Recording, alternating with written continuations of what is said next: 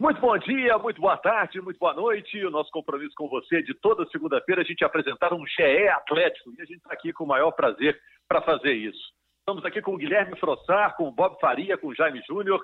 Eu sou Rogério Correia, somos jornalistas da Globo. Estamos aqui para bater bola com você, dar opiniões e informações sobre o Atlético. Você viu essa é a discussão entre o Dudamel e o Natan, meio campo do Atlético? Quem está com a razão? Essa discussão é válida no momento em que o mercado brasileiro está mais aberto para os técnicos estrangeiros, essa diferença cultural de como se trabalha aqui, como se trabalha ali. E essa história do Atlético usar a grama sintética, o belo estádio que vai construir, é uma boa ou não é? Vou começar a debater esses assuntos com o Frossar, com o Bob e com o Jaime. É, um grande abraço para vocês aí. Não sei se, se vocês estão ainda bem firmes aí na quarentena, mas tem que ficar, hein, gente? Tudo bom? Tudo bem, Rogério? Tudo, Tudo bem, meus amigos? Eu tô firmão aqui, cara. Ainda tô, né, fazendo toda aquela força, de vez em quando dá vontade de sair, de vez em quando dá umas, dá umas piradas, mas tem que ficar dentro de casa, tem que fazer tudo direitinho, procurar o maior número de atividades possível, manter o cérebro funcionando, a informação fluindo e a gente está aqui, firme e forte. É, o é Bob fez sucesso aí na web aí, tocando uma música, né? Fez um arranjo legal. E você, Jaime, como é que tá passando esse tempo aí, essa quarentena? Rapaz, a ideia do Bob, aliás, é muito boa. Eu fiquei uns 15 anos sem, sem tocar teclado, que é o instrumento que eu gosto. Aí, um pouco antes da minha menina nascer, eu, eu voltei a tocar. Depois que ela nasceu, eu larguei o instrumento de novo, porque eu só fico tomando conta dela, brincando com ela. E eu acho que é o momento do instrumento ficar meio de lado mesmo. Os filhos do Bob já estão mais crescidinhos, então dá para. Eu, eu, eu, confesso para você que eu fico com vontade, às vezes, de pegar o teclado, mas não estou dando conta, não. Ah, eu estou te falando que também, em relação a lazer, eu estou meio atônito ainda, viu? Essa, essa notícia, essas notícias ainda me deram a baqueada. Estou tentando entrar num ritmo aí nessa semana. E você, Frossá, além de trabalhar, o que você está fazendo? Pois é, eu sou o único aqui de nós que ainda não é pai, né? Então eu tenho um pouco mais de tempo livre. eu estou trabalhando bastante aqui de casa, realmente acompanhando aí as notícias, principalmente do Atlético, e no tempo livre a gente tenta ali acompanhar uma série, ver um filme, e assim como o Bob também me arrisco aqui, toco meu violão, não no nível dele, longe disso, mas também dá para brincar um pouquinho. Precisamos fazer então. Ah, só um detalhe, hein? Precisamos juntar Brincando então e fazer uma jump. Em casa, né? Não, tem sempre, que fazer sempre uma... em casa, tem que fazer uma jump, pô. Ô, Bob, antes Oi. a gente entrar no assunto atlético propriamente dito, já que a gente falou, como é que foi eh, essa, essa moda que vocês juntaram aí? Como é que você arrumou uma banda aí é, virtual, cada um num canto? Ah, cara, isso aí, assim, a gente, a gente troca muita informação e sempre conversa e fala. E na nossa equipe tem um monte de gente que curte o mesmo tipo de som, ou que curte fazer som e tudo mais. Então, eu propus a ideia para o Rodrigo Rodrigues. É, disse, olha, vamos, vamos, deixa eu fazer uma versão aqui de uma música legal. Eu sabia que a Joana cantava. É, o Luiz Carlos, né, ele está começando a estudar baixo e tal, e fica lá todo empenhado e tudo mais. Disse, vamos fazer. Daí eu gravei uma basezinha, mandei para o Rodrigo, ele botou violão, a gente mandou para o Luiz, ele botou lá o baixo dele. A, a, a Joana cantou, a gente juntou e, e fizemos aquele vídeo e me surpreendeu tanto que o pessoal curtiu porque é um arranjo extremamente simples. E, e para ser sincero, não, não se trata de ser é, de perfeccionismo, de tocar grandes coisas e tal. Isso pra gente é como uma pelada, assim, entendeu? Você reúne os amigos para tocar, para fazer um barulho ali, como você reúne a galera para fazer uma pelada, né? Dar uma improvisada em tudo. E seguindo essa onda aí de todo mundo fazendo live, todo mundo curtindo coisas diferentes, a gente resolveu juntar e fazer. Foi muito legal, muito divertido. Faremos outras. Ficou muito show. Agora, em relação à informação, o que, que tem de mais quente rolando no Atlético, Frossar? Você que é o setorista, o cara que está sempre por dentro de tudo que acontece no clube. Pois é, Rogério, sem dúvida, esses últimos dias aí foram movimentados com essa discussão aí, né, à distância aí entre o, o Natan começou, depois o Dudamel, hoje o Sete Câmara também se posicionou e deu uma resposta ali para os dois. Com tudo parado, a gente não tem jogo, a gente não tem treino, o mercado também está tá bem estagnado. Estou é, brincando aqui com, com os colegas jornalistas que o Atlético, nesse momento, assim como os outros clubes, é aquele, aquele cara ou aquela pessoa que está indo ao shopping só pesquisar, né? Está com três horas livres no shopping, entrando em um monte de loja, mas não compra nada, porque nesse momento não tem como realmente fechar nenhum negócio. O Atlético está aí de olho no mercado, em alguns jogadores, prospectando, mas realmente nada vai avançar agora. Então, esses últimos dias foram agitados realmente por essas discussões de bastidores aí, que com certeza a gente vai falar bastante disso. Então, contextualizando, você me corrige se eu estiver errado, começou com o Natan dando uma entrevista em que ele teria dito que o ambiente com o Dudamel não seria o melhor, né? Que o Dudamel queria mudar tudo, queria mandar em tudo, nos horários, nas rotinas dos jogadores. Isso estaria incomodando o grupo. E o Dudamel, por sua vez, respondeu que ficou surpreso com a declaração do Natan, disse que só queria profissionalismo, disse que em muitos momentos o Atlético parecia um clube social, que as coisas não estavam organizadas visando o resultado como ele gostaria. E eu parei por aí. Já teve aí, então, como você disse, uma declaração do presidente do Atlético sobre o tema. É, já teve. Realmente, é, o Natan fez críticas ali em relação a esse lado disciplinador do Dudamel e a gente que acompanha o dia a dia, Rogério, a gente sabe que não é uma crítica só do Natan, é uma coisa que já vinha sendo reclamada por vários jogadores do Atlético mesmo, ainda durante a passagem do Dudamel e depois que ele foi demitido também, era uma coisa que a gente ouvia muito nos bastidores. E o Natan fez essas críticas, essas críticas chegaram ao Dudamel que nos enviou um vídeo aí com palavras duras aí contra o Natan, dizendo que foi covardia é, o jogador falar sobre alguém que não está mais aqui.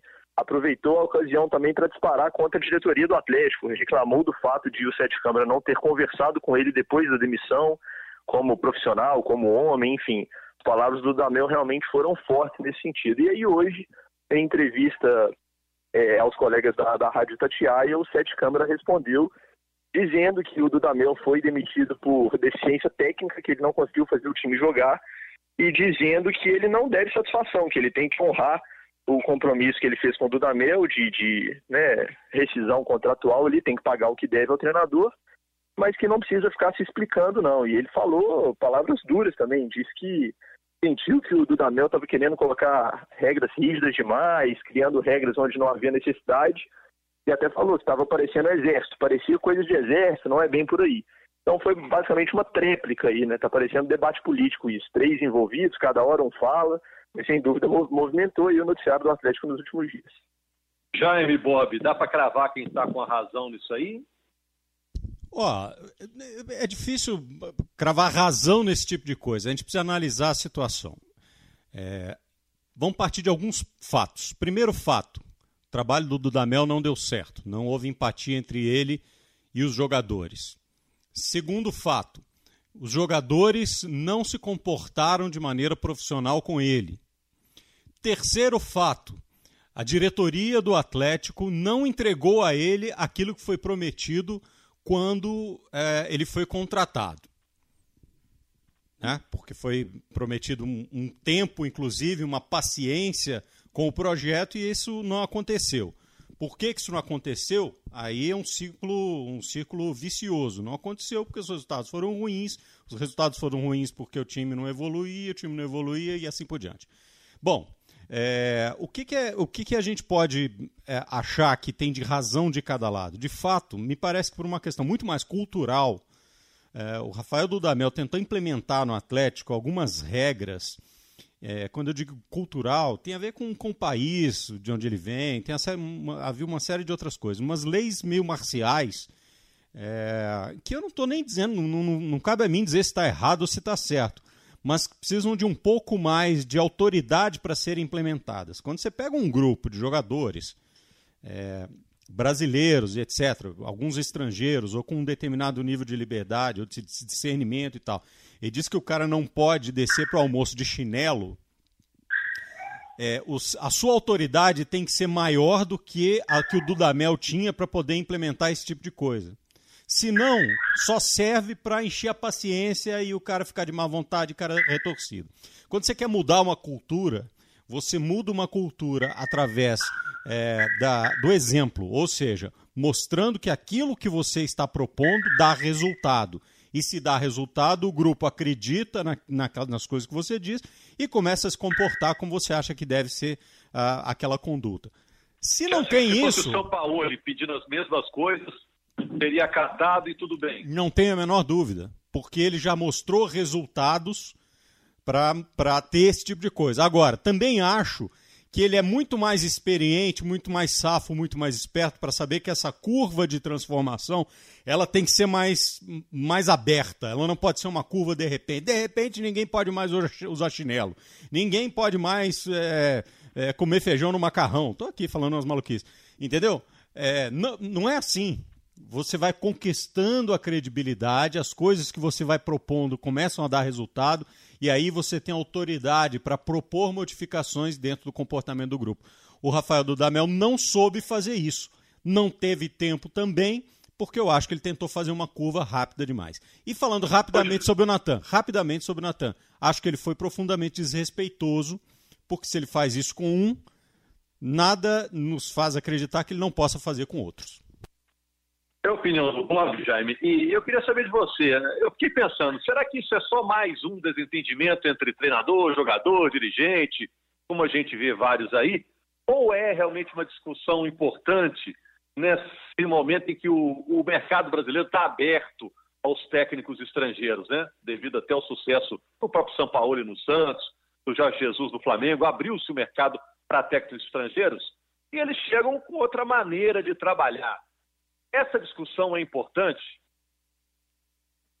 Eu, eu acho que é uma boa oportunidade para os clubes de futebol, não só o Atlético, debaterem essa situação, porque é o seguinte: vem um técnico como o Dudamel, e aí coloca horário para o almoço, por exemplo, um treino de manhã, horário do almoço, como citou o Natan na sua entrevista, meio-dia treino termina 11h40. Os jogadores saíam rapidamente do treino. Era um banho rápido porque meio-dia tinha que estar pronto para almoçar, senão levava a multa. E é comum do jogador, de muitos jogadores brasileiros, muitos jogadores brasileiros gostam de terminar a atividade, o cara vai para a academia para fazer um complemento. Aqueles caras muito profissionais, cara, é, por exemplo, Fábio Júnior, colega nosso hoje, né? Ele já me disse isso, falou assim, ah, cara, acabava o treino, eu ia para a academia para poder fazer um complemento da atividade. O cara que gosta de fazer isso. Mas com o Dudamel eles não podiam fazer. Esse grupo que gostava disso não podia fazer, porque o Dudamel queria todo mundo lá meio-dia para poder almoçar junto. Eu acho que é um momento interessante para se discutir o seguinte: o clube precisa ter as suas regras. Sinceramente, eu acho nisso. Eu acho que o clube tem que ter as suas regras. Chega o treinador e ele vai se adequar às regras do clube. Ele pode colocar as suas regras? Pode, mas regras dentro de campo. Essa situação extra-campo, de o que, que o cara vai comer, se vai descer de chinelo, horário de almoço, essas coisas, eu acho que tem que ser o clube que tem que determinar. Então, acho que é um, é um bom momento disso. Sete Câmara, eu acho que ele tem toda a razão quando ele disse que o, o Dudamel foi rígido demais nas suas, nas suas regras. Mas ele só pôde ser rígido demais porque o Atlético permitiu isso. E isso não é uma particularidade do Atlético. Outros clubes do futebol brasileiro também são assim. O treinador chega e coloca a regra que ele quiser. Ele manda e desmanda. Acho que isso tem de mudar. Não tem que ser tanto ao céu, nem tanto à terra. Tem que haver o um equilíbrio. E acho que esse equilíbrio pode partir desse ponto. Dentro de campo, o treinador estabelece as suas regras para o seu trabalho. E fora de campo, tem que ser mais o clube. É, e quando o resultado vem, tá tudo bem, né? Quando o resultado tá ruim, tudo que foi implantado é, vira causa é, de um determinado insucesso, né? Para vocês falar de horário de almoço, que o Dudamel falou, a gente queria almoçar meio-dia, a gente queria almoçar meio-dia e meia, não dava. Queria saber de vocês aí, se quando então... gritam aí, ó, é hora do almoço, todo mundo para o que está fazendo e vai almoçar, não? Bom, como, como sou eu que estou fazendo almoço, então todo mundo está se adaptando à minha regra. Está na hora de almoçar, a família tem que parar o que estiver fazendo. É, tem que. Tamo... O Bob é meio Dudamel, então. Não, nós, a gente está pra... a gente tá aproveitando para fazer refeições juntos, que é uma coisa rara na nossa, na nossa vida, né? Especialmente a gente viaja muito, trabalha muito, então ter a família reunida na mesa. A mesa é, é muito difícil. Olha só, eu, eu, eu realmente não, não quero dar. Não acho que seja o caso de dizer se a regra ela é rígida demais, se ela é efetiva, se não é efetiva, se ela é só uma questão de imposição de autoridade pela autoridade. Acho que isso aí é, não cabe essa discussão aqui, se a regra é boa ou se a regra é ruim. O que eu acho é que para colocar, para se colocar qualquer regra é, num grupo de profissionais, nós não estamos falando de menino de, de jardim de infância, nós estamos falando de um, de um grupo de pais de família, de profissionais. É, é preciso que haja uma razão para aquilo. Então, e para ter uma razão, ela precisa ser explicada. Diz assim, olha, é importante, eu quero que todos almocem juntos para que haja uma convivência, porque no almoço a gente vai conversar isso, isso e aquilo, vamos aproveitar todo o tempo que a gente tiver, já que tem pouco treinamento. Enfim, que haja um argumento, mas dizer assim, olha, eu quero porque eu quero, pode funcionar, funcionar lá no exército da Venezuela, não vai funcionar com qualquer grupo de profissionais, tá certo? Então, eu volto a dizer, acho que ele foi, o Bidu tá bravo, hein? Eu acho que ele foi é, pouco hábil na implantação dos métodos dele. É. De é repente isso. arrumou problema por pouca coisa, Exatamente. né? Não sei. Não sei. Exatamente. Ou, não, né? De repente, para ele isso era importante é, por outros motivos. É igual o cara da banda que pede lá tem toalhas brancas para ter certeza que o pessoal é caprichoso e vai entregar um microfone bom, né? Sei lá. Agora, o, é. o tinha, uma, tinha, uma, banda muito famosa dos anos, dos anos 70 que fazia. Eles pediam um, jarros de MM. MM é aquele, aquela balinha, né? Só que não podia ter nenhum MM marrom dentro. Ou verde, sei lá. Não podia ter uma cor. Então os caras tinham que comprar e separar todos daquela cor e tirar. Aí um dia perguntaram para ele, escuta, por que, que não pode ter? Vocês não gostam de comer? Não, a gente gosta. A gente faz isso só para ver se os caras são cuidadosos na produção. É exatamente é, isso aí. É verdade. Agora, em, em, relação a cuidado com a produção, o Atlético está preparando o seu estádio com muito cuidado, pensou muito, planejou muito, né? E ainda tem tempo agora com esse atraso todo, essa pandemia de checar mais alguma coisa antes da obra começar efetivamente, Prossar. E está certo que vai ser grama sintética? Já bateram o martelo ou é só uma intenção? Grama sintética no estádio do Galo? É, Roger, ainda não é certo, ainda não é uma situação 100% definida, mas a gente pode dizer hoje que é uma forte tendência aí que o estádio do Atlético tenha sim grama sintética. E é bom a gente lembrar, para quem está nos ouvindo, que o estádio do Atlético ele vai ser o que eles chamam de arena multiuso, né? Uma arena que está sendo preparada para receber não só jogos de futebol, mas também outros eventos, né? Receber shows, receber, inclusive o Bernardo Farcasvold, que é o arquiteto da arena, é, falando nessa semana aí em participação na live que o Atlético tem produzido, disse que ele faz uma estimativa aí que a, que a arena pode receber até 300 eventos em um ano. Então a gente considerando aí que que jogos de futebol aí serão, né, considerando os jogos do Atlético aí 40, talvez 45 jogos em um ano, tem muito evento para receber e ele cita que não só shows, pode receber é, casamentos, festas, vários tipos de eventos. E no caso dos eventos que serão feitos na parte do gramado, né, onde fica o campo, é, CP grama sintética facilita muito o processo facilita para montar o, o palco em, em, shows grandes, por exemplo, facilita para tirar e principalmente facilita para que esse, esse piso, né, esse gramado não seja tão prejudicado quando houver essa, essa mudança ali, essa manutenção para preparar e para desmontar o, os ambientes para esses eventos. Então, esse é o principal argumento é, da equipe multidisciplinar que toca hoje o projeto da Arena do Atlético para defender aí que ela, que ela deve ter sim grama sintética. Ainda não está definido, mas é sem dúvida uma forte tendência. O próprio Sérgio Sete Câmara já admitiu isso. Ô Jaime, é, já tem grama sintética na Arena do Palmeiras, né? Passou a ter esse ano. O Atlético Paranaense já tem há mais tempo. Na última vez que eu fui na Arena da Baixada, eu fiz questão de ir lá no gramado, pisar na grama sintética, passar a mão na grama sintética. E é muito parecido, é muito parecido. Você fecha o olho, você sente a mesma coisa.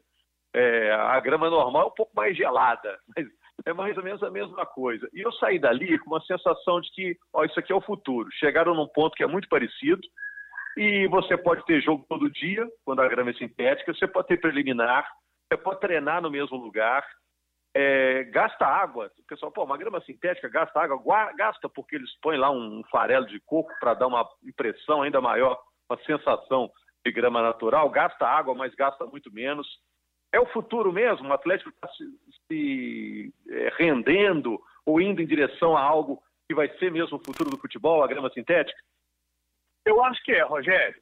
Primeiro, eu acho que é importante a gente explicar, porque a gente que gosta de bater uma peladinha, e quem nos acompanha, muitos gostam, nas quadras que temos espalhadas por Minas Gerais, várias quadras de grama sintética, aquela quadra de grama sintética que você que está me ouvindo está acostumado a jogar, que tem aquela borrachinha, não é essa grama sintética que vai ser colocada provavelmente no, no, no, estádio do Atlético, que já existe no campo do Atlético Paranaense ou já existe no campo do Palmeiras. Não, são, são campos diferentes.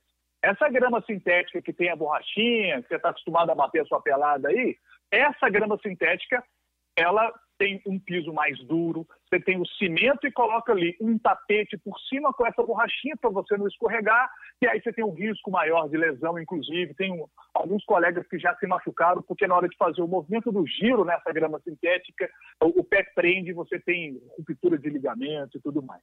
Essa grama sintética que nós estamos falando que pode ser colocada no campo do Atlético é outra, porque existe hoje um acompanhamento de perto da FIFA, é, é muito rígido o processo.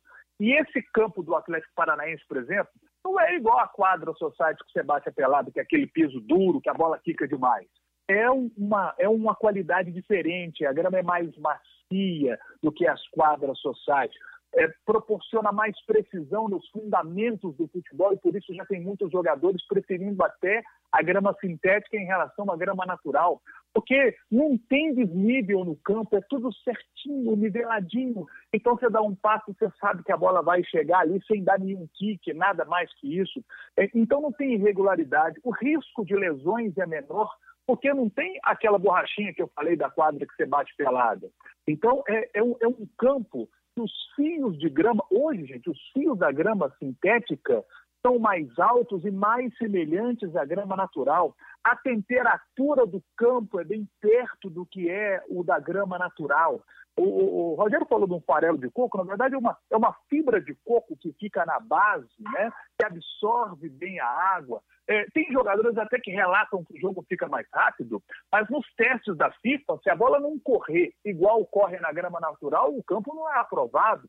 Se o kick da bola não for o mesmo da grama natural, o campo não é aprovado. E aí o Frossar já citou a questão dos eventos. Você faz um evento ali, não deforma a grama. Na grama natural já deforma.